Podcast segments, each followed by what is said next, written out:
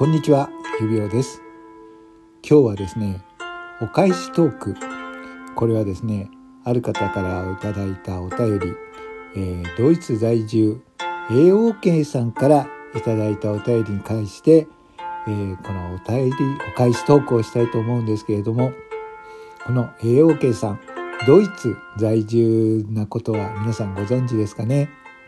で、えー私のお返しトーク。えー最近はですね、コロナになってしまってできていなかったんですが、少しずつ、えーワクチン接種も広がって、人々の動きも出てきました。ということでですね、久しぶりに今日は、えーこの、会ってきたシリーズを復活させていただいていただきたいと思います。あー、来たわんない。はい。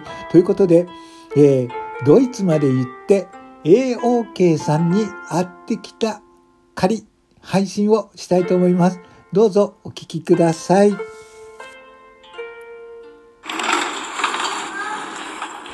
はい、ということで、私は今空港に来ています。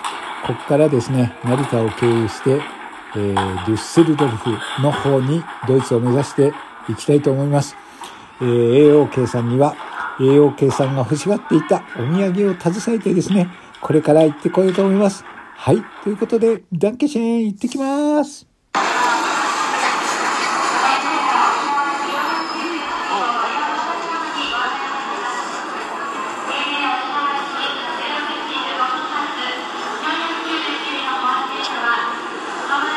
さて、久しぶりの飛行機です。ドイツの旅はどうでしょうか？はい。それでは、行ってこようと思います。はい。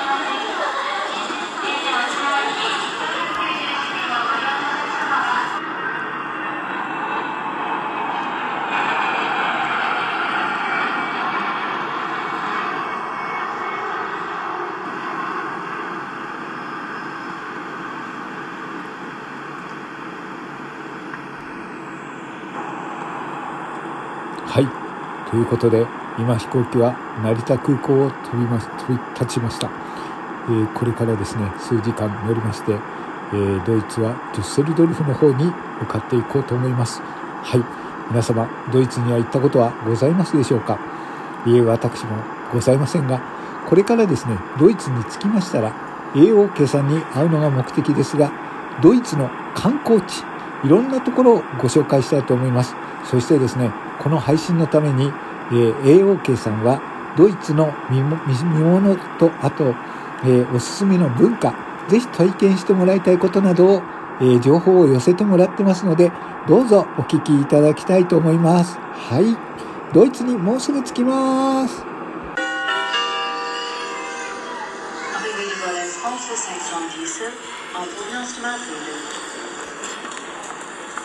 えー、っと、ドイツに着きました。どうしても音源がなくてですね、英語とフランス語の、えご案内になっておりますが、ドイツです。ドイツに着きました。ドイツ、デュッセルドルフ国際航空港に着きました。これからですね、えー私はドイツ観光をしながら皆様をご案内、ドイツの街をご案内したいと思います。はい、どうぞお楽しみくださ。い。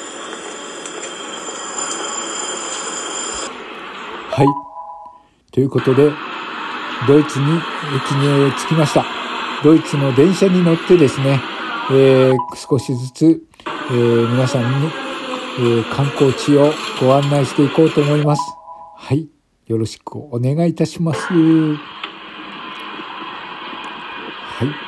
今、電車が来ます。それでは電車に乗ってですね、ドイツの街、えーご案内していこうと思います。よろしくお願いします。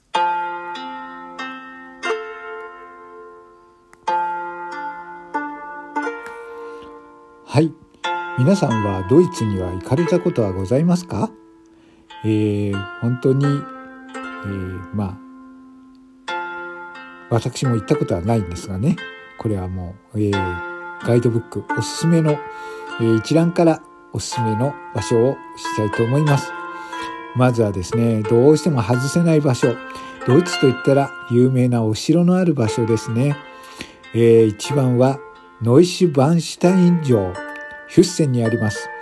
えー、このお城はですね、あの、えー、あのお城のモデルとなったノイシュバンシュタイン城。実は見るアングルによって全く異なるお城のように見えるお城ということです。えー、写真でね、満足せずに実際にドイツを見て、えー、確認してもらいたい、えー、おすすめのお城です。えお城を見るね、え絶好な場所としては、マリエン橋が有名で最高のカメラスポットということです。はい。まあ、あの、ここに行かれた方、私は実際には行ってないんですけれども、えー、まあ、シンデレラ城のモデルにもなったというお城、えー、外からの写真もよく見かけ、えー、実際には、えー、実際に、えー、行った瞬間にね、感動しますが、えー、個人的にお城から見える景色、高台に立って眺めるは最高圧巻ですということです。そしてお城までの道のりは断然馬車をおすすめしますという、えー、こういったプレビューもついております。はい。では、続いておすすめするドイツの場所。えー、こちらがですね、ケルン大聖堂ですね。約600年をかけて建築された大聖堂の高さはなんと157メーター。え、近くのホーエンツェルン県境を渡ると大聖堂全体を写真で撮ることができますよということでですね、これあの、夕方に行くのがおすすめなのかな。あの、ステンドグラスとですね、えっ、ー、と、ドイツのあの、夕闇と、そしてこの、えー、えー、ホーエンツェルン橋がですね、えー、に明かりが灯ってとても綺麗で、そして圧巻ということです。えー、駅の前にあり、アクセスも、えー、すごく抜群ということで、おすすめのスポットでございます。はい。続いての場所。マルクト広場。ローテンブルクにあります。えー、まるで本からそのまま現実世界に出てきたかのような街並みがあるのがローテンブルクです。街の中心のマルクト広場はクリスマスマーケットの時期になるとさらに賑わいます。パステルカラーの可愛い建物を永遠に見ていられますよということで、えー、これはですね、クリスマスの時期が本当におすすめのようです。えっ、ー、と、街並みがとにかく綺麗で可愛いということでですね、えー、こちらでですね、えー、まシネーバルというね、お菓子、えこれが有名なので、ぜひ、え1個が意外と大きいというお菓子らしくてですね、ぜひこの町に行って食べてみると、クリスマスのおとぎの国を味わえるんではないでしょうか。はい。と今ご紹介しましたように、えー、ドイツのクリスマスマーケット。これは冬のドイツといえば、えー、クリスマスまでの4週間にわたって開かれるクリスマスマーケットがえー、がぜんおすすめです。まあ、あの、日本でもですね、最近横浜とか東京でも、えー、クリスマスマーケット開かれますけれども、ああ、何しろ本場ですね。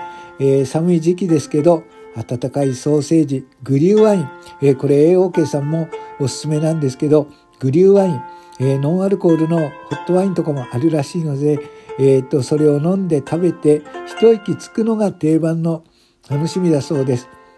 えー、ニュルンベルクやミュンヘン、シュットゥトガルトが有名ですが、他の町でも、えー、行われているということで、えー、とにかくですね、まあ、綺麗ですね。ぜひ行ってみたいです。もうおとぎの国ですよ。はい。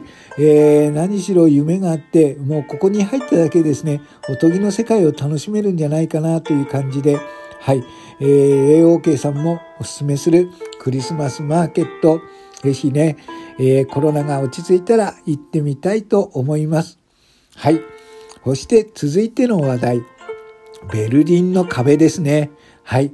えー、かってベルリンは東西に分かれていました。東ドイツ、西ドイツ、えー、この歴史を知らない方ももうかなり多いのかもしれませんけれども、えー、ドイツという国は2つに分断されておりました。えー、でも、それを分断していた壁、これが壊されていたのが、えー、壊されたのがベルリンの壁ですね。はい。えー、ここの中でもね、えっ、ー、と、現在でもその壁が点在しているということで、イーストサイドギャラリーは観光地化されているということで川沿いの通り約1.3キロにわたってオープンギャラリーになっているということで、えー、館内のですね、風刺画があるみたいなんですが、ドイツの歴史を知る上でも行ってみたい旅の、え、場所だと思います。歴史とね、え、旅の、え、歴史を知る上でもぜひ外せない場所だと思いますので、行ってみてはいかがでしょうか。さて、今回の、え、AOK さんへの、え、お返しトーク、ドイツ編、え、まだまだ続きます。この後はパート2をお聞きください。はい、それでは失礼いたします。一旦失礼いたします。